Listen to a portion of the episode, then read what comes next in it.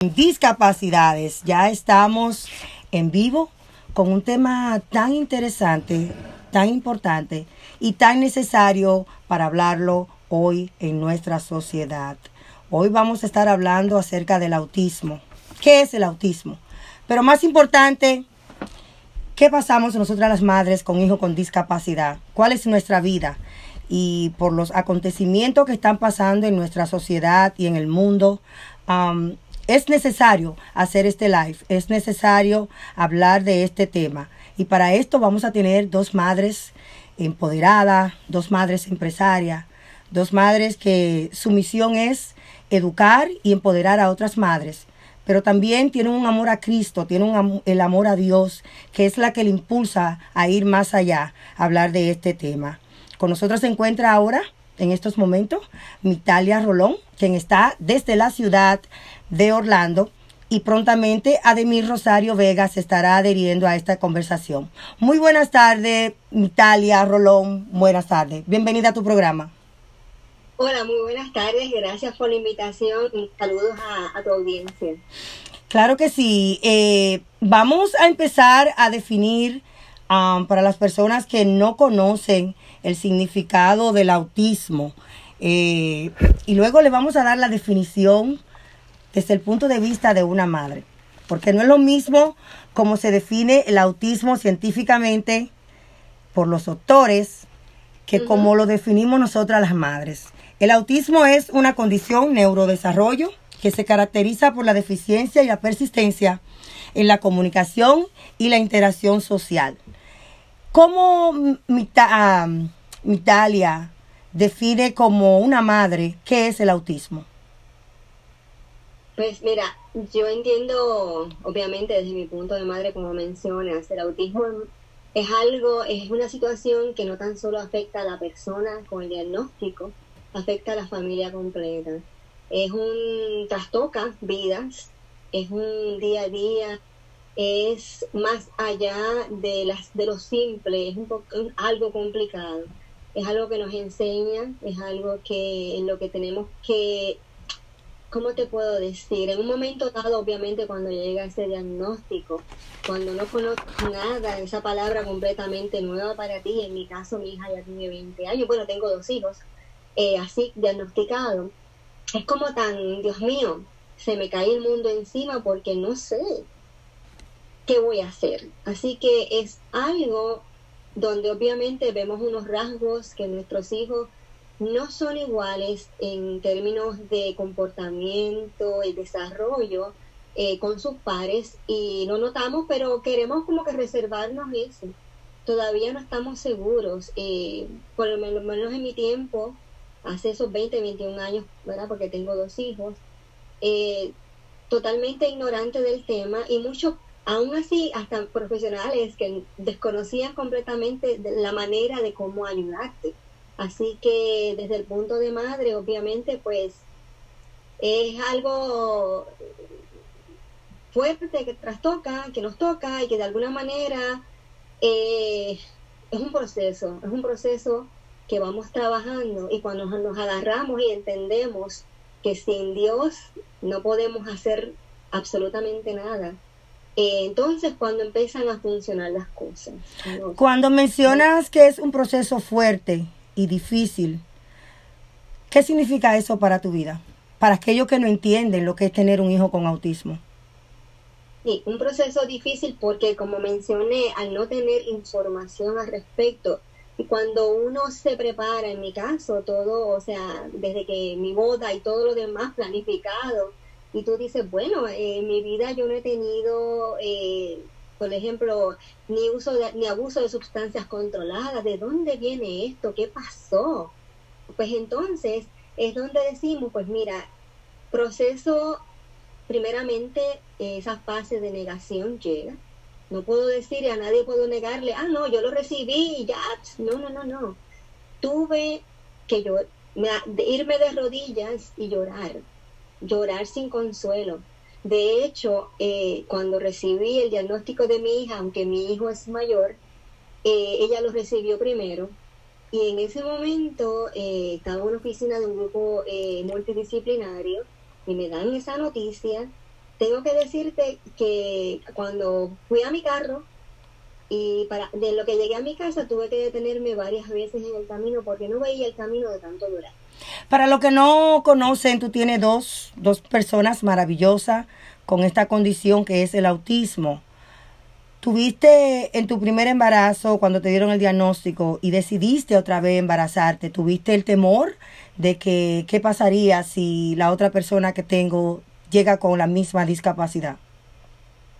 Pues mira, en ese momento mis hijos apenas se llevan un año y dos meses. No vi nada diferente en ese momento. Sí, mi hijo tenía un delay en el habla, muy pocas palabras, pero en lo, lo, el pediatra me decía, bueno, no todos se desarrollan igual, vamos a esperar. En ese entonces así te, no era como identificarlo rápido y no decía, bueno mamá, llévalo a otras evaluaciones, simplemente, y, pero uno siempre tiene esa, como madre, esa corazonada de que algo pasa aquí, más no es hasta que llega mi nena, que al hacerle una evaluación a mi hijo, ellos notan algo en mi nena que yo no notaba, y ella fue la primera en diagnosticarse. Así que no tuve esa mm, temor porque no sabía que ellos, ellos estaban pasando por ese proceso. Eres una madre emprendedora y a veces cuando tenemos un hijo, un hijo con discapacidad, nos preguntamos cómo lo voy a hacer, cómo me voy a emprender, cómo voy a terminar mi universidad, cómo voy a hacer este curso, cómo voy a ir a trabajar. Tú tienes dos. Mi pregunta es, ¿cómo tú lo has hecho? Pues mira, lo, lo hice, lo he hecho Primeramente porque en el momento que decidí secar mis lágrimas y hacer más por ellos y más por otras personas, eh, ahí fue donde Dios me dio fuerzas y, y tú encuentras propósito en tu vida. El por qué suceden, porque llega la pregunta, oye, pero ¿cómo es esto? ¿Por qué, ¿Por qué a mí? Sí, me llegó la pregunta también. Como ser humano me pregunté, pero en todo ese tiempo, y transcurrió mucho tiempo, déjame decirte Raquel, y a tu audiencia, que no fue de la noche a la mañana, que Migdalia Rolón, ok, lo aceptó, y ok, no. Eh, sí me puse a educarme mucho, a buscar información, pero llegó el momento en que, y te voy a ser bien, bien sincera, llegó el momento inclusive en que yo decía, yo quiero hacer algo diferente porque estas cuatro paredes y el mismo tema de autismo me está agotando, no puedo más. Pero si yo emprendo en algo que nada tenga que ver con autismo, decía yo. Pero fíjate que una y otra vez Dios me dice, oye, yo tengo un propósito contigo. Y, y, y, entonces yo no queriendo estar en el tema y caigo en el tema otra vez. Has dado en un punto clave de que muchas personas no entienden. Como una mamá, y es la pregunta que muchas personas me han hecho a mí, como Raquel Quesada, como Migdalia Rolón, dice que han encontrado su propósito al tener un hijo con discapacidad, en este caso el autismo. Algo muy profundo, es algo, ¿qué te puedo decir? Cuando tú reconoces, y vuelvo y repito, no es de la noche a la mañana, ni es fácil, y no es sin lágrimas. los procesos necesitan de esa de ese dolor para crecer. Y ahí es donde uno, buscando y dejando de preguntar tanto, simplemente dejándose llevar, dejándose, eh, ¿verdad? Teniendo sabiduría del Espíritu Santo. Y estoy hablando así porque eso es lo que a mí me ha llevado a, ¿ves? Yo no estoy diciendo, obviamente, ni juzgo a nadie que no esté en este camino, que todavía esté en esa turbulencia, porque a mí me pasó por muchos años.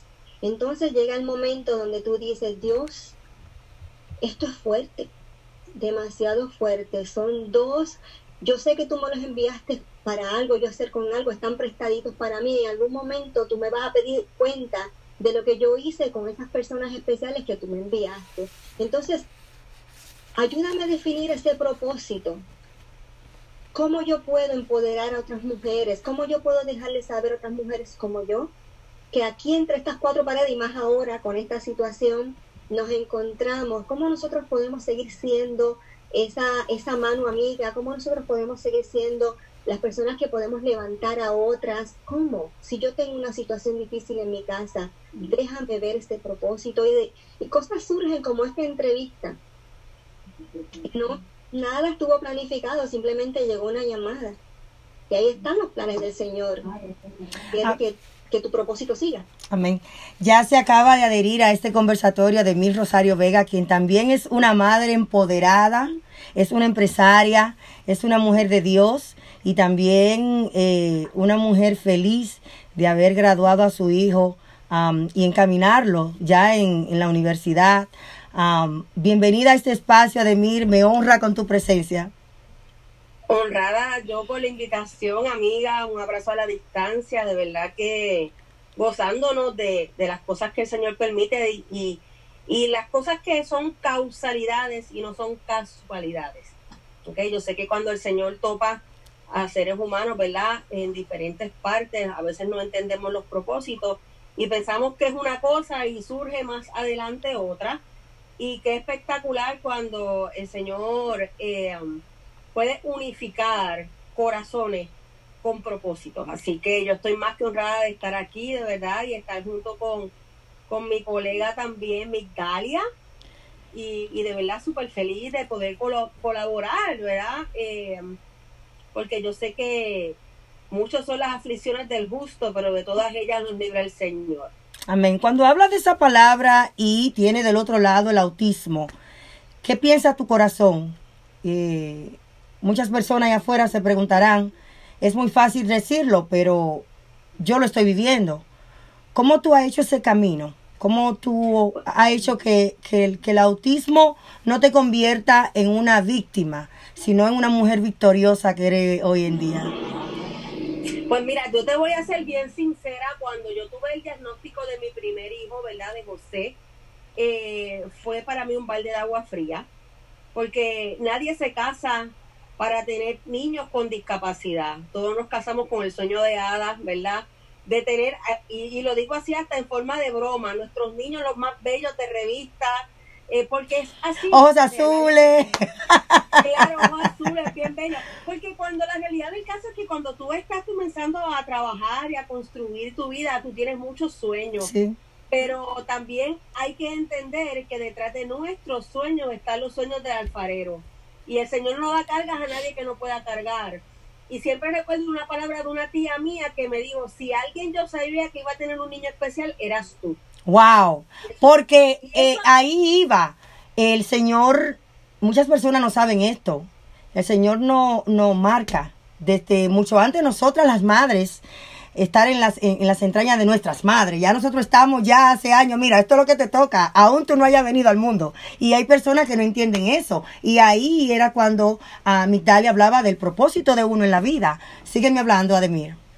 Y entonces cuando mi tía dijo esa palabra, a mí me marcó mucho y yo decía, pero ¿por qué ella dice eso si yo tengo tantas primas, verdad? Pero eh, cuando recibí la noticia, te voy a decir que lloré y lloré y lloré. Y definitivamente sí me compuje demasiado. Estuve al borde de perder mi matrimonio porque yo quería hacer todo por querer entender que yo podía hacer algo diferente a lo que el Señor ya había planificado para mi hijo. Eh, y luego de eso entendí que no había absolutamente, que no había nada en absoluto que fuese errado por parte del Señor. Y entonces comencé en la aceptación para trabajar, en este caso, con, con, la situación que, con el que ya venía mi hijo, que no podía cambiar, pero que sí yo podía hacer algo diferente dentro de lo que, ¿verdad? Dentro del mapa que ya había estado ahí. Que yo podía así hacer que él tuviera un futuro brillante, que yo podía así hacer todo lo posible para que él pudiera salir hacia adelante y hasta el sol de hoy le doy la gloria al Señor que nos diese entereza y esa fuerza. Porque no es fácil, es muy agotador y más cuando tú tienes más hijos. ¿okay? En el caso particular mío, cuando yo tengo a José, ya estoy teniendo en mi casa dos hijos menores, que son los hijos de mi esposo con el que me caso. El papá de José y de todos mis hijos. Y dentro de los hijos de mi esposo ya había un niño que venía marcado también con unas condiciones. Okay. okay. y, y, era bien cuesta arriba, pero yo digo que muchas son las aflicciones del justo, pero de todas ellas nos libra el Señor. Si nosotros ponemos nuestra confianza en el Señor, el Señor nos da estrategias. Si nosotros hacemos las cosas con el corazón, forma el corazón de Cristo, el Señor va a abrir los caminos. Yo sé que es difícil y mucha gente dice, ah, claro, pero la realidad del caso es que se nace con un corazón diferente, Raquel. No sé si tú me entiendas, no sé si mi Italia me entiende. Eh, es, es, algo diferente, es algo diferente, de verdad que sí. Esta intervención quise hacerla porque el pasado mayo 21, Alejandro, de nueve años, pierde la vida en la mano de las personas que estaban supuestas a protegerla, a protegerlo, a cuidarlo, a que si se caía en un lago, sacarlo a cuesta de que no importa si pierdo la vida, yo te voy a salvar, mi hijo. Pero este no fue el caso. Quise hacer esta intervención con dos madres que han pasado, que han llorado, que han dado muchas rodillas, que quizás en momentos difíciles le han pedido, le han preguntado a Dios por qué. La sociedad no está jugando un papel eh, ahora mismo bueno, porque muchos juzgan, mas no saben qué realmente pasamos nosotras como madres. Tengo que hacerle esta pregunta, discúlpenme si la pongo en situación incómoda, pero ¿qué ustedes creen que pudo pasar por, por la cabeza de Patricia Ripley en, en Miami? Eh, mira, muy difícil determinar qué pasa. Eh, no busco, claro que la noticia me trastocó, me, o sea, muchas cosas, más no significo tampoco la acción, pero nadie conoce qué pasaba ahí antes de. Eh, nosotras como madres sabemos lo difícil, fuerte, eh, eh, que te pueden llevar a una, pero no, jamás y nunca. Eh, por eso, por eso es importante este tipo de diálogo y conversatorio, porque tanto como Ademir, como tanto tú, como yo, que tenemos situaciones difíciles con nuestros hijos con necesidades especiales, más encontramos con nuestras, no con nuestras fuerzas, Dios nos da la fuerza para hacer grandes cosas diferentes que ellos necesitan, más otras personas no tienen esa oportunidad, tal vez hace falta, quién sabe, esa ya, hoy en, más en este encierro que estamos viviendo, que de seguro no es fácil para nadie. esa, esa, esa, parte donde se nos olvida, oye, amiga, ese ser, esa hermana, esa tía que tal vez un mensaje, tú no sabes cuánto puede cambiar la vida de alguien con un hola, ¿cómo estás? Aquí estoy. Eh, una llamada mucho mejor, escuchar la voz de alguien, eh, saber, porque estos niños obviamente en mi caso pues yo no tengo unos días que te puedo decir, bueno, vamos a yo planifiqué, desde anoche me acosté y todo lo que hago, mi rutina de noche, mi mañana va a ser así, así, así, y el sábado. Se vive un día a la vez. ¿Ah? Se vive un día a la vez. Exacto, es, es, algo que cambia, la mía es constantemente cambia. Y siempre tengo que, que supervisar, sobre todo más a mi niña que tiene autismo severo y es no verbal y me tocó mucho esa noticia porque el niño también era no verbal. Muchas situaciones pasaron con mi nena también cuando estuvo en la escuela. Y cosas que yo vi por su comportamiento, más nunca sé con certeza porque no me lo pudo expresar, ni me lo puede expresar aún. Entonces, saber qué pasó antes, qué, vida, el entorno de esa eh, madre, esa señora, que la llevó a que tenía, no sé, o sea, es muy difícil buscar, no justificamos la acción jamás y nunca, pero no, no, no encuentro. Ademir. Wow, mira, a mí me tocó mucho la noticia porque por, en el caso particular de, de José, ¿verdad? Que es mi niño, eh, como yo le digo, mi niño azul, eh, pero es el príncipe de mamá definitivamente.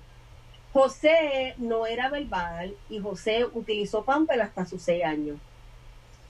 Y yo decía, wow, ¿qué hubiese sido de, de ¿verdad? Después me, después me cuenta, porque el mío tiene 14 y todavía usa pan, pero ayúdenme ahí ustedes con consejos. Ay, ay, Luego. ay. Pero no, asumo que yo decía, wow, si José salió del pamper y José pudo verbalizar, obviamente sí hubo una batería de personas detrás de José y, y yo fui muy agresiva con José y obviamente la condición de José no es un autismo rex, que es más neurológico, sino que pues eh, el hecho de cuando yo recibí ese diagnóstico, ponerle en un colegio de autismo, lo agravó. Ok. ¿ok? Porque ellos copian. Y entonces inmediatamente yo supe eso, entonces yo saqué a José de ahí y comenzamos a tratar de tener una vida lo más normal posible y trabajar. Pero la realidad del caso es que no sé los recursos de la madre, no sé qué tan eh, sumida ella hubiese estado en un tipo de depresión, porque definitivamente estos niños necesitan un one-on-one. 24-7. Necesitan un tú a tú. Y entonces, 24-7. si el niño iba a la escuela, y en este caso de cuarentena había un encierro donde el niño estaba 24-7 con mamá, y mamá tal vez no hubiese tenido, ¿verdad? Hubiese tenido unos días que no sean tan buenos, y en, a eso adicionamos la responsabilidad, ¿verdad? De lo que acarrea tener un niño especial. Yo pienso que definitivamente ahí se tuvo que haber alzado una bandera que nadie vio. Eh, tal vez pues tenía unos hermanitos, pero hacen su vida, ya son niños más normales, tal vez están afuera. A veces los niños se niegan a ayudar porque tengo otro niño pequeño y los grandes a veces no quieren cooperar. O sea que hay muchas cosas que se suman en el paquete. Porque ustedes creen, mío, por- yo estaba aquí en los Estados Unidos sin ningún tipo de familiar. Ujú. ¿Entiendes? Que tal vez yo entiendo que esta, que esta madre, eh, por igual, tal vez no tendrá un apoyo familiar. ¿Por qué O sea, ustedes que- creen que eh, nosotras las madres se nos juzga cuando decimos y tenemos un niño que cuidar las 24 horas? Se nos juzga cuando decimos hoy me duele la cabeza, no estoy en disposición, hoy me siento triste, hoy me duele aquí, porque a veces la sociedad y los familiares también nos juzgan y hay veces que las madres optan por no hablar cómo se sienten y siguen en el trabajo y entonces no encuentran esa, ese, esa, esa, esa voz, esa persona que te puede escuchar y tú descargar. ¿Está haciendo la familia un trabajo con nosotros los, los, los padres, con personas con discapacidad? ¿O la familia se está aislando, no nos están apoyando? ¿Qué está pasando en la sociedad? ¿Qué está pasando en nuestra familia? Es que yo considero que muchas veces se pone una muralla de parte y parte, porque muchas veces eh, salimos, ¿verdad? Y lo digo en el caso particular, yo le doy la gloria a Dios, ¿verdad? Que siempre digo que José fue error de ciencia o bendición de Cristo, ¿verdad? El lugar donde José está hoy mismo. Pero fue una intervención severa, pero a principio era muy difícil salir con José porque la gente comienza a mirar y comienza a juzgar. La Entonces sociedad. los padres para evitar, ¿verdad? Comienzan a levantar una muralla y comienzan a básicamente encerrarse del Aislarse. problema. Ya. Entonces, si no hay una abierta comunicación y no hay una sociedad totalmente eh, apalancada en las necesidades, no tan solo de niños autistas, sino niños con múltiples, ¿verdad?, discapacidades, eh, se hace muy difícil el poder entender. Mitalia, en tu caso, la sociedad, ¿cómo, cómo te ha ayudado? Pues Mira, ciertamente como menciona Ademir, es que hay tanta desinformación, con, Yes. con- tanto con el autismo y como menciona Ademir, todas estas, a mí me gusta decir más capacidades especiales, porque la gente, mira, yo salí, he sabido ir, ¿verdad?, a, por ejemplo, un supermercado y, y, es, y yo te digo que esto falla. Las personas que se quedan mirando a mi hija, pero, o sea, no le quitan los ojos de encima. Yo siempre digo, mi hija tiene una luz tan especial, bendecida que la gente la mira. No tengo que verlo de esa manera, Sí. porque antes, yo digo que lo decía así, antes me molestaba. Y tuve muchas situaciones, inclusive hasta en el lugar donde congrego en la iglesia, pues no entendieron o no entendían en ese momento el comportamiento de mi hija. Muy, muy fuerte que en el mismo sitio donde se supone que dejar que los niños vengan a mí, se me hacía difícil estar con ella en el templo. Te voy a decir que, o sea, yo no comprendía y en ese entonces yo decía, Dios mío, pero ¿cuándo, ¿cuándo podemos entenderlo? Es también parte de uno educar a esas personas. Y mira, y mira cómo tú haces la conexión, porque la próxima pregunta para ustedes dos es que son mujeres que están eh, eh, en sus iglesias integradas, tienen ministerio. La pregunta era que qué está haciendo la iglesia, si la iglesia se está educando en cuanto al tema, si la iglesia está educando a sus mujeres, a sus pastores, si hay ministerio y qué debe de hacer la iglesia más para nuestras personas con discapacidades. Déjame contarte una anécdota que en ese momento, ¿verdad? Fueron hace muchos años atrás, sí me molesté, lloré, bueno, de todas esas lágrimas que te había mencionado antes precisamente en la iglesia. ¿verdad? En un momento yo mi de mi al Señor le gusta y está todito, pero ella tuvo una necesidad, tuvo, ¿verdad? Y tratamos de todo. Y bueno, no, no puede, y insistió, se preparaba. Así que yo me dirigí, pero antes de salir, como las puertas estaban cerradas, un mujer vino donde mí y me dice, no pueden salir. Y yo le digo, mire, caballero, yo entiendo perfectamente el por qué no podemos salir, pero necesita ir al baño. Él me insiste, él insiste y me dice, es que no pueden salir. Yo le digo, mire, caballero, vuelvo y le repito, yo lo entiendo, mi hija necesita. ¿Sabes qué me contestó? Señora, eduque a su hija. Eso me dio la vida. O sea, fui al baño, le dije, yo misma abrí la puerta, fui al baño, obviamente mientras ella estuvo allí, volvimos al llanto, porque uno no comprende, o sea, ¿qué pasa aquí? estoy en un lugar donde sea aceptada, y no.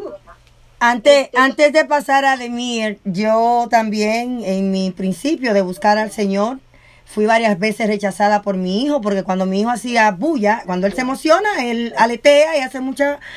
A mí me metían en un cuartico. Mira, ahí es que tú te mereces estar con tu hijo porque tu, eh, tu hijo está molestando a los demás y esa bulla no es apropiada para la iglesia. Ademir, ¿cuáles fueron, han sido tus experiencias? Pues mira, yo le doy gracias a Dios, gracias a Dios que cuando yo comencé en los caminos del Señor, yo iba a una iglesia muy pequeñita. Y básicamente yo era la persona más joven de la iglesia y mis niños fueron como esos niños deseados, como que todo ese reguero de personas mayores fueron como esos abuelitos, ¿no? Y te voy a ser bien honesta, y es algo que siempre he visto, y en mi iglesia hay niños con necesidades especiales. Y si algo yo he visto es que, y, y tengo en conciencia, es que somos tripartitos, ¿no? Sé que esto es un espíritu que habita en un cuerpo, ¿verdad? Eh, eh, un alma que tiene un cuerpo. Y estos niños tal vez están trastocados en el cuerpo, pero su alma y su espíritu están completadas en Cristo. Y yo he visto y me gozo en el momento de adoración cómo ellos pueden conectar, cómo ellos pueden levantar sus manos, cómo ellos pueden adorar libremente, porque son almas puras y, obviamente están conectados en el corazón del Padre. Recuerda que allá arriba en el cielo no tendremos dolama, eh, todos estaremos saludables. Y yo pienso que es una conexión eh, directa con el corazón del Señor cuando nosotros permitimos que nuestros niños vayan a la iglesia, reciban, porque uno entiende que porque no hablan, no entienden, porque no saben, y hay una conexión, y eso está más que comprobado eh, por medio de la música, que obviamente nosotros sabemos que cuando estemos allá en el mar de, oro y las calles de cristal estaremos cantando, cantando, cantando con los ángeles. Y hay una conexión muy especial con ellos y la música y la adoración al Señor. Yo en mi caso particular no tuve ninguna ningún tipo de, de, de trauma y los niños que han ido a mi iglesia eh, he podido notar esa parte eh, de que han sido bien recibidos en el servicio y he podido, obviamente, porque estoy en el altar en el momento de adoración, entender de que el Señor tiene algo especial, no tan solo con los padres, sino más con ellos.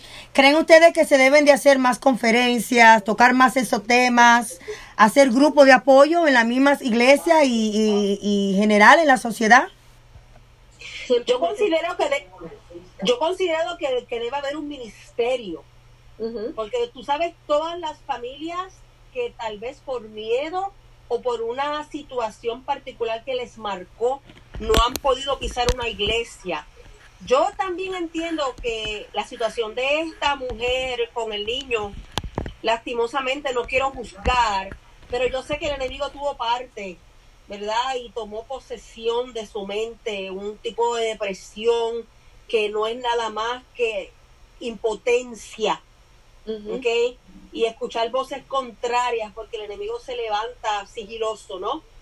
Eh, pudo haber sido evitado si yo hubiese tenido algún tipo de dirección espiritual donde ella pudiera haber combatido esos pensamientos errados y como bien dice Migdalia, una llamada, ¿verdad? A tiempo donde ella pudiese haber descargado su, su impotencia dentro de la situación.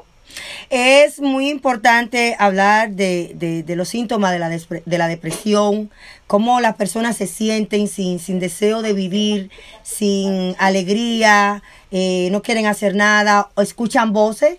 Y yo soy una fiel sobreviviente de una depresión. Y es cierto, se escuchan voces que te mandan a hacer cosas negativas.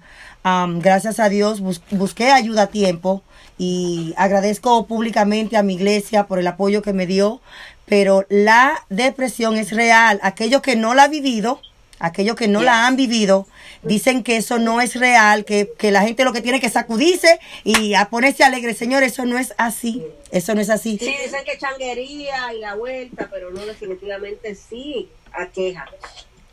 Vitalia, Vitalia. Y que simplemente, este, aunque nosotros estamos hablando de este modo, lo he mencionado varias veces, pero es que no es que somos ni perfectos. Eh, tenemos. Mitalia, tú tienes un ruido atrás de ti que no te permite que la voz tuya salga clara.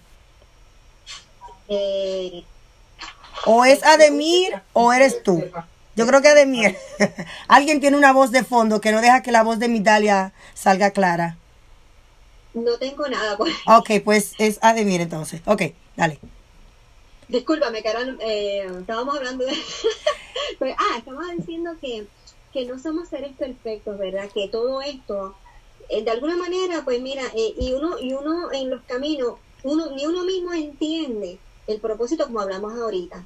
Son cosas que te van sucediendo y mientras te vas cayendo y, y te, y te van surgiendo más fuerzas para hacer algo mejor de lo que hiciste antes. O sea, lo que quiero decir con esto, que las madres que nos están escuchando y también cuidadores y también padres que están en esto, no piensen que ahora Ademir y yo, inclusive tú Raquel, estamos hablando así porque mira, este eh, somos especiales, son extra mega especiales. No se trata de eso. El apoyo de la familia es importante y yo no siempre lo he tenido. Tengo apoyo familiar, pero como Ademir, yo también vivo eh, solamente soy la única, ¿verdad? Mi familia está todo en Puerto Rico. He tenido que levantarme, he tenido que reconocer que mis fuerzas no son mías, vienen del Señor y que lo que la bendición que yo recibo no es tan solo para mí, que yo tengo que compartirla, que hay mujeres que necesitan escucharnos, que hay mujeres que necesitan un espacio. Eso también es bien importante. Que yo lo haga de una manera y me funcione y que tal vez no necesite, pero sí, de vez en cuando necesitamos de otras personas que nos den ese apoyo y levantarnos nosotros también. O sea, no somos esa perfección, no. Cuando habla de ese apoyo, eh, es importante hablar que nosotras tres somos mujeres bendecidas por Dios, porque no ha dado unos esposos que si no fuera por mi esposo que estuviera ahora cuidando a mis tres niños, yo no pudiera estar haciendo esto. Si no fuera por el esposo de Mitalia, el de Ademir, que han salido adelante orgullosamente y han aceptado el diagnóstico de su hijo más bien, no se han quedado sentados, han buscado alternativas, soluciones, recursos. Hay que honrar a esos hombres que se han quedado a pelear la batalla con nosotros, porque muchos han decidido salir y decir, esto no es para mí, esto no es parte de mí, eh, resuelve tú. ¿Cómo ustedes se han sentido al tener esos esposos eh, maravillosos que, Dios le ha regalado? Ah, pues, bueno, eh, no sé dónde está por allá de mí, pero eh, en mi caso, ciertamente como mencionas, cuando uno encuentra, siempre cuando uno mira hacia atrás hay alguien en la fila. Y en mi caso, gracias al Señor, mi esposo ha estado ahí desde, o sea, ha estado conmigo mano a mano. Eh, a veces no entiende tanto como yo, digamos, porque se encierran un poquito a veces y hay que llevarlos poquito a poco, porque yo estudio más, porque yo busco más. Para eso no tengo el, el YouTube, el Google, lo que sea, algo que me dicen, algún el doctor me menciona algo, yo rápido vengo y lo busco y tengo un poquito más de conocimiento y se lo, se lo transfiero a él. Pero ciertamente ese brazo que me levanta, que está ahí conmigo, que cuando necesito... Ahora mismo, como tú dices, estoy aquí, pues porque mi esposo, gracias a Dios, hoy está en casita y está atendiendo a, Valeria y a mi hijo. Pero sé de historias, mientras mi hija estuvo en la escuela, conocí una madre y rompen el corazón con gemelos con la condición y su esposo dijo que no podía con eso. Muy fuerte. Ademir. Estoy quitando el micrófono porque tal vez ese ruido era aquí porque yo estoy aquí en la faena del salón y saqué el espacio, ¿verdad? Para estar con ustedes. Pero mira, sí te puedo decir, Raquel, que soy muy bendecida, que independientemente tal vez ellos no pongan la mano en el fuego, pero por lo menos sí son un apoyo eh, y el hecho de no haber salido corriendo los hace merecedores, ¿verdad? De, del aplauso, del cariño y más que todo del respeto. Eh, mi esposo a principio fue un, un, trabajo muy fuerte para él, porque él se casó muy joven y tuvo, pues. Sus, sus hijos mayores y pues básicamente no los atendió porque estaba en su faena de, de muchacho de calle, ¿no? y cuando nosotros formalizamos nuestra relación nos casamos y tenemos a José, José era como ese, ese trofeo de ese niño que él iba a criar, de que él iba a crecer. Y cuando recibió la noticia de que José pues venía, ¿verdad? Eh, con el síndrome del autismo, eh, para él fue muy duro. Y yo lloré mucho, no tanto por mí, sino por él. Porque yo decía, oh, wow, él que está haciendo, ¿verdad? como que salió de todo, como que quiere trabajar, como que quiere estar en la casa, como que quiere ser papá ahora, tenemos sus hijos mayores. Y, y yo sufría más por mi esposo que por mí. Porque la madre, si te falta un ojo, le falta un pie, le falta un diente, un canto de nariz, sigue siendo tu hijo. Pero en el caso particular del hombre, pues en ese caso a mí sí me causaba mucho sufrimiento el, el, la decisión de él y cómo el Señor estaba trabajando con él, porque luego de eso, mi esposo, por situaciones, ¿verdad?, que seguimos pasando en nuestro matrimonio, él se convierte a los pies de Cristo. Y entonces comienza otro tipo de historia para nosotros. Pero mi, mi esposo es un padre de extremadamente ejemplar y amoroso. Okay, yo le doy gracias a Dios por su vida, de verdad que sí. Amén. En ese plano, ¿cómo ustedes como madre, como esposa, como empresaria, dividen de sacar tiempo de intimidad con sus esposos. Hago esta pregunta tan importante porque muchas madres están también eh, estresadas, no saben cómo combinar eh, el tiempo de compartir con sus esposos cuando tenemos hijos con discapacidad. ¿Cómo ustedes rejuegan con el tiempo? Ahí tampoco es muy fácil que digamos. este, sobre todo cuando en mi caso mi chica a veces duerme, a veces no duerme, a veces son, vuelvo y te repito, planificar, eso es cuando surja, porque planificar no se puede. es algo que, y ciertamente es bien importante esa fase donde como, como matrimonio, como esposo, como pareja, y yo como dice Ademir, honro a mi esposo también y, y lo bendigo, porque eh, ha sido extraordinario, un padre amoroso, cariñoso, cuidadoso, eh, proveedor de todo. Así que sí, eh, no es fácil, hay que sacar el momento, ¿no? Eh, surge, ciertamente. Yo creo que todo espontáneamente queda mejor. A veces se planifica tanto que a la larga no se hace nada.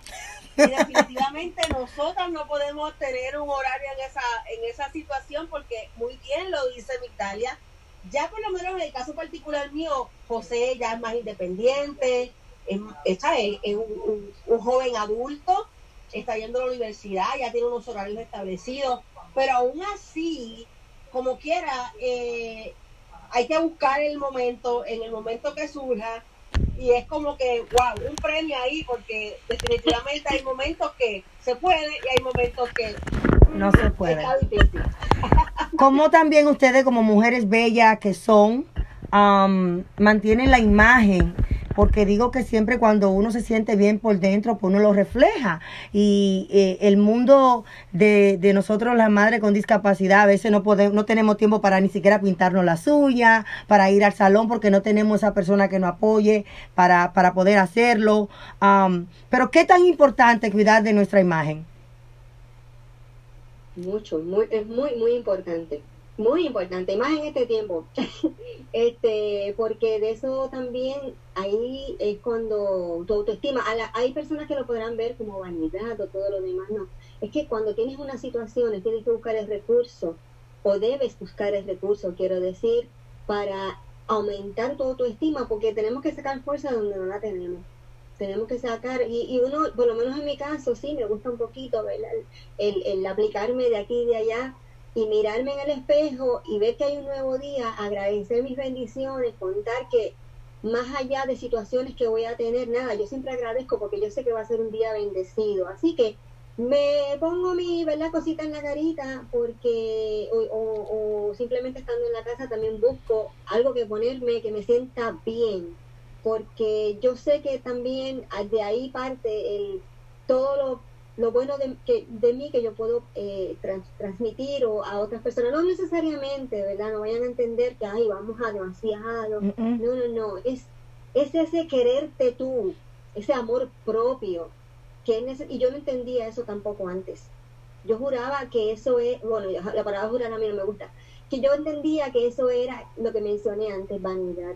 No. No, no, no, no. Y no es eso, eso es amor propio. ¿Verdad? Y, a- y de ese modo, pues entonces eh, comienzo a arreglarme, comienzo a involucrarme en todo esto. Y nada, es porque quiero el mejor, lo mejor para mí y mi familia.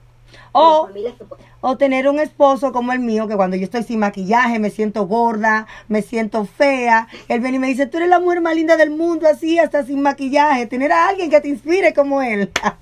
Vamos a... que dice que de la abundancia del corazón está la y yo entiendo, y yo entiendo por igual que según nos sentimos por dentro, nosotros expresamos hacia afuera. Y qué cosa más hermosa de uno estar todo el tiempo irradiando luz, ¿ok? Independientemente a si uno se sienta decaído, uno poder enseñar al mundo que uno es fuerte, que uno es valiente, de que uno se ama y que definitivamente eh, no hay nada errado. Al contrario, yo pienso que somos más que hermosas porque ha sido un depósito del Señor en nuestras manos que no se lo otorga a todo el mundo. Y entonces, mira que yo he visto muchas madres con niños especiales y todas las veo tan espectacularmente bellas. Yo no sé si es un brillo especial que el Señor pone, pero siempre las he visto sumamente lindas, sumamente arregladas, eh, entendiendo de que no es el final, que al contrario, estamos listas para lo que venga. ¿Cómo, cómo, han, cómo, cómo han enseñado ustedes a sus hijos también a empoderarse, a que se sientan am, importantes en esta sociedad, a que, a que entiendan el propósito que ellos también tienen en nuestras vidas, en la vida de la sociedad y también en la vida de ellos mismos? ¿Cómo ustedes han, enseñado a sus hijos a ser independientes, a, a que las cosas adaptables entre las medidas que ellas puedan hacerlo sean logros y ustedes también se lo aplaudan. Pues, eh, yo estoy todavía en ese proceso, eh, porque el- de las muchas cosas que trae este eh, diagnóstico de autismo, y son unas, mira, procesos donde entonces uno cree que va, ay, ya voy casi saliendo, pues se me están dando las cosas, lo que estamos practicando, y de momento, ¡tam! hay una bajada. Hay algo que surge y tienes que trabajarlo fuerte con tus hijos. El siempre recordarles que ellos eh, tienen una situación, pero no son menos nunca. Ellos nunca son menos. Eh, siempre darle la mano, apoyarlos y en el momento en donde uno entiende que no, no, no, por ahí no es, hablarle. En mi caso, mi hija es no verbal, se me hace un poquito más eh, fuerte el, el poderle indicar sobre cosas, acciones que hace. Eh, tienen también su personalidad, ellos tienen una situación, una condición, pero ellos tienen su personalidad, van desarrollando muchas veces muy fuerte, ¿verdad? Eh, comportamientos que tú a veces dices, no, Dios mío, no, así, eh, pero es cuestión de, de establecer ese diálogo y confianza en la manera que se puede, porque ellos sí entienden ellos pueden entenderte. Eh, yo siempre, aunque mi nena es no verbal, yo le, yo le, todo, todo lo que yo vaya a hacer le anticipo y le digo, vamos, ahora vamos a ir para acá, eh, vamos a salir afuera, para que ella vaya comprendiendo, vaya adaptándose eh, al cambio que va a tener. En cambio, mi hijo es más bien, es llevarlo, él está ya en la universidad, gracias al Señor, pudo graduarse, entró a la universidad pero siempre es esa, ese, no, no se puede uno, no puede bajar la guardia, no podemos dejar caer. Hay que estarlo todo el tiempo eh, motivando, hay que estar todo el tiempo escuchando, ¿sabe? Eh, con quienes ellos hablan. No uno metiéndose en su vida, ya tiene 21 años, pero todavía tengo que estar, eh, porque no, no, no, no maneja muy bien algunos asuntos. Así que estar bien al pendiente, mucho oído, eh, conversar con ellos y, permitir que ellos nos expresen sus sentimientos, ¿verdad? ¿Qué está pasando? ¿Cómo piensan? Y así, porque de verdad, por lo menos a mí todavía estoy en ese proceso de... Yo creo que es un proceso de nunca acabar. José tuvo una etapa de que todo el tiempo quería juris y quería mangas largas porque se como se escondía, ¿no? Y yo le decía, y hacía calor y él con un jaque, muchacha, que eso era una cosa que yo decía, pero este muchacho, ¿Por qué se está poniendo eso? Pero es que ellos buscan cómo esconderse, ¿verdad? Porque ellos saben o piensan o sienten que la gente los mira diferente. Y entonces es, trabajar más bien con la autoestima y hacerles entender, yo siempre estoy elogiando a mis hijos y profetizando vida sobre ellos y cosas positivas todo el tiempo. Y siempre estoy, ustedes son tan bellos, mira qué bello tú eres, y le quito el jury, y le digo, no, tienes que estar peinado, tienes que, o sea, yo siempre estoy encima de, de, de ellos. Y en el caso particular, para autoestima, yo he trabajado empujar a José a hacer cosas que tal vez un papá no hubiese hecho. Por ejemplo, yo, José tiene responsabilidad en la iglesia de las cámaras. José tiene responsabilidad en las mañanas de manejar el carro, aunque eso le produce a él una situación de estrés increíble, yo tengo que empujarlo y yo tengo que dejarle saber que tiene que manejar y que él tiene que ser independiente. Y a veces si yo no lo recorto, él puede tener eh, el pelo como lo más frondoso posible y él no le interesa porque no es tan pendiente. Entonces uno tiene que estar detrás de ellos, estás peludo, hay que recortarte, ah, do you think, mom? Tú sabes, porque ellos eh, todo el tiempo están como que, yo entiendo que eh, eh, ellos han creado un mundo dentro del mundo, donde la realidad no existe en un físico, sino en un estado de ánimo. ¿okay? Y, y, y tengo que estar encima a veces de José, y a veces lo veo que cuando se arregla así tan bonito, yo lo, yo lo elogio, le digo, no, qué rico tú hueles, mira qué lindo, que Dios mío, pero qué lindo. Entonces ya yo sé que su ánimo está sumamente arriba. Y cuando yo veo que él saca los jaques y los juris, algo está pasando. Entonces ya uno va identificando como madre, obviamente José ya, ya tiene 19, y ya uno comienza a poder observar eh, tal vez estilos o procedimientos diarios que no son comunes que nos están levantando un flag red como algo está pasando, tenemos que hablar, algo está preocupando, ¿ok? Y, y, y, así es que yo observo mucho, y observo mucho su movimiento de manos, observo si se está metiendo mucho sus manos a la boca, ya es más ansiedad, porque todas las cosas, ¿verdad? Comienzan a, a dar unas señales, a dar unas señales. Pero siempre le digo, tú tienes que estar bonito porque nosotros tenemos que andar lindos siempre, más lindos de lo que somos.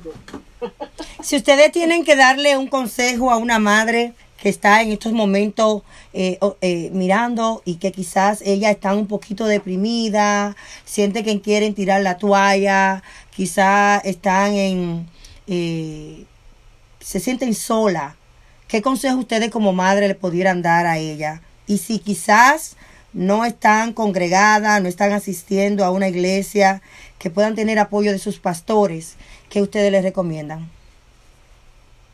Pues, eh, primeramente reconocer que no hay nada perfecto, que las circunstancias que están viviendo, eh, ahora mismo la vivimos todos, eh, y que el sentirse incómodo a veces o frustrarse, hasta a veces querer salir corriendo porque no, no, no, no, esto ha sido muy fuerte, es, es dentro de normal, o sea, porque a mí también me pasa, que que no se sientan solas. Bueno, sabemos, ¿verdad? Y por esta situación que ha pasado con, tristemente. Con el niño de nueve años. Y como menciona Demir, una bandera roja, también eso, cuando me llegó a la mente a mí, wow, esto es una bandera roja, difícil situación, pero podemos ver y esperemos que no. tienen que, deben haber más casos así y esperemos que no lleguen a explotar de esa manera. Por tanto, nuestro, o por lo menos mi, ¿cómo te puedo decir? Mi consejo desde mi corazón como madre, siempre busca algo en lo que tú, algo que te guste o te apasione, busca el tiempo para ti también. Saca ese tiempo que yo nunca, como mencioné antes, buscaba porque yo entendía que abandonaba, aunque estuviese en mis cuatro paredes con mis hijos, abandonaba mi responsabilidad de madre. Mira qué, qué, qué mentalidad. Pero eso es, eso es algo que uno no lo va, no lo conoce hasta que lo va viviendo. Y, en algún momento Dios te dice, no, no, no, espérate. O sea, no estás abandonando a nadie. Haz algo que te guste y te apasione. ¿Por qué? Porque es la tapita del pomo donde dejamos salir esa presión. Es importante dejarla salir. Crean, créanme, eh, madres que me nos están escuchando a través de este hermoso programa, eh, que es necesario que tú busques hacer algo diferente dentro de la posibilidad que tú tengas para poder seguir trabajando con tu familia. Saca un momentito también, da rodillas y ora y da gracias al Señor por eso que tú tienes que te he enseñado a ti a ser mejor persona y que de una vez tú puedes transmitir eso a otras madres o otras personas, la persona que sea, de alguna manera debes o, sea, estás ahí con ese propósito que antes mencionamos, pero no te quedes sola, no te quedes callada, busca esa ayuda.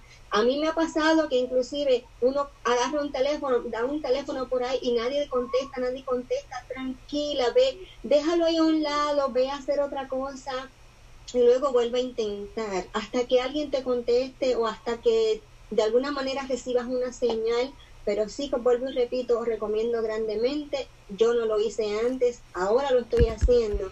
Y créeme que es porque hay que tener un balance. Yo entiendo que hay que tener un balance para uno poder seguir trabajando con esta asignación y, y propósito de vida que nos ha entregado el Señor. Y algún día tenemos que dar cuenta de eso. Así que mi recomendación es fortaleza, eh, busca la ayuda, eh, um, estamos aquí, cualquier cosita. Eh, a mí me consigues como Migdalia Rolón, si necesitas hablar con alguien. No soy la más experta, no soy perfecta, pero sí puedo darte una palabra, te puedo escuchar, claro que sí. Ademir. Bueno, en el caso particular yo te diría que no estamos condenadas, estamos bendecidas. Y cuando entendemos que es una bendición y es un reto y una responsabilidad mayor, porque Dios da, no le da cargas a nadie que no pueda cargar, comienzas a ver que tu propósito de vida es mucho más amplio. Y esto me lo hizo entender mi esposo.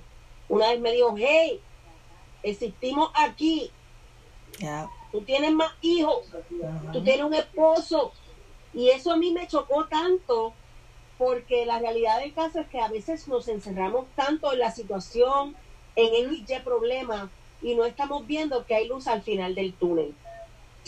Nos enfocamos tantísimo eh, eh, en, la situación y lloramos tanto y no podemos ver el sol brillante que el Señor tiene para nosotros a través, ¿verdad?, de, de, de esto que está sucediendo en nuestra vida. Yo siempre he dicho que hay que buscar ayuda, porque el loco que busca ayuda no es ningún loco. ¿okay? Yo siempre he dicho que debe haber apoyo y no tan solamente de si no lo hay de familiares. Yo pienso que una vez identifique cualquier tipo de necesidad especial en, en XY niño, debe haber un programa detrás para poder levantar por igual a los padres. Yo creo que, que también es importante que la sociedad, ¿verdad?, tome o los gobiernos eh, tome un tipo de control para poder definitivamente levantar esa tapa y que se pueda respirar. ¿okay? Porque muchas veces nos ensimismamos, nos enfocamos tantísimo y nos olvidamos de que también somos seres que necesitamos crecer y expandir nuestras alas para poder llevar a nuestros niños al próximo nivel. Y si no tenemos esa ayuda y si no tenemos esa respuesta y si no tenemos ese apoyo, muchas veces tristemente pasa como la madre de Alejandro, que su mismo esposo estaba totalmente en desconocimiento y, y con una cara de, de, de asombro. ¿qué, pasó aquí? Esta no es mi esposa, yo no lo creo. Los mismos niños. Y tal vez son situaciones que tal vez una llamada hubiese cambiado la historia. Amén, amén. De esa manera, Mitalia, si quiere algo ya para agregar, eh, un llamado a la sociedad, un llamado al mundo con el autismo para cerrar y voy a pedirle a Demir que cerremos con una oración de fortaleza para nuestros hijos primero con autismo, para el mundo que entienda que nuestros hijos pertenecen a ellos y agregar ahí a la madre de Alejandro y Alejandro también.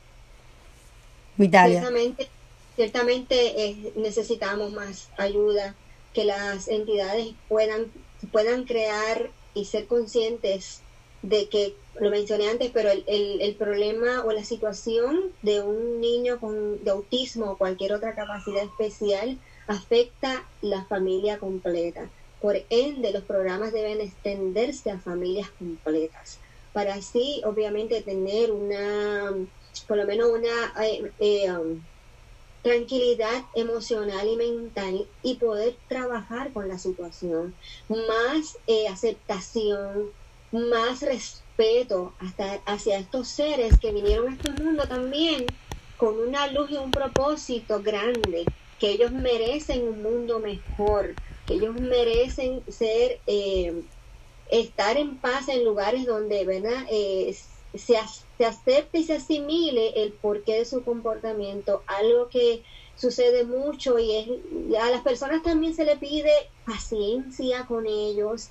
Eh, no es una situación fácil, más tratamos los padres de poder identificar el antes, durante y el después. Y si me escuchan por ahí, ya mi niña está, porque es parte de.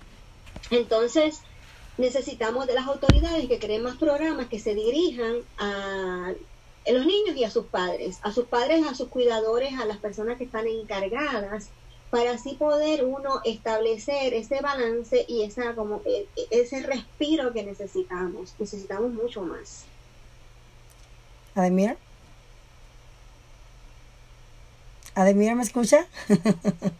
sí, estoy aquí. ¿Qué le pide, ¿qué le pide Ademir a la sociedad?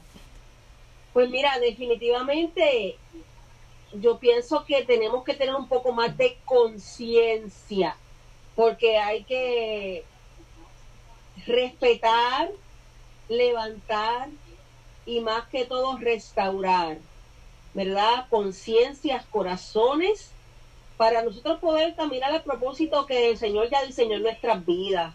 Eh, hay mucha gente que está marcada, que lastimosamente no ha podido sanar y gente herida hiere gente sana, sana. Yo creo que es el momento y el mundo está gritando a través de esta pandemia de que tenemos que tener empatía, de que debemos ser seres totalmente empáticos y no apáticos, porque nadie está exento, ¿verdad? Ni de la bendición, ni tampoco, ¿verdad? De las situaciones difíciles. Y, y yo creo que si fuésemos un poco más empáticos, la vida sería un poco más eh, liviana, porque hay situaciones de las cuales no podemos escapar. ¿Ok?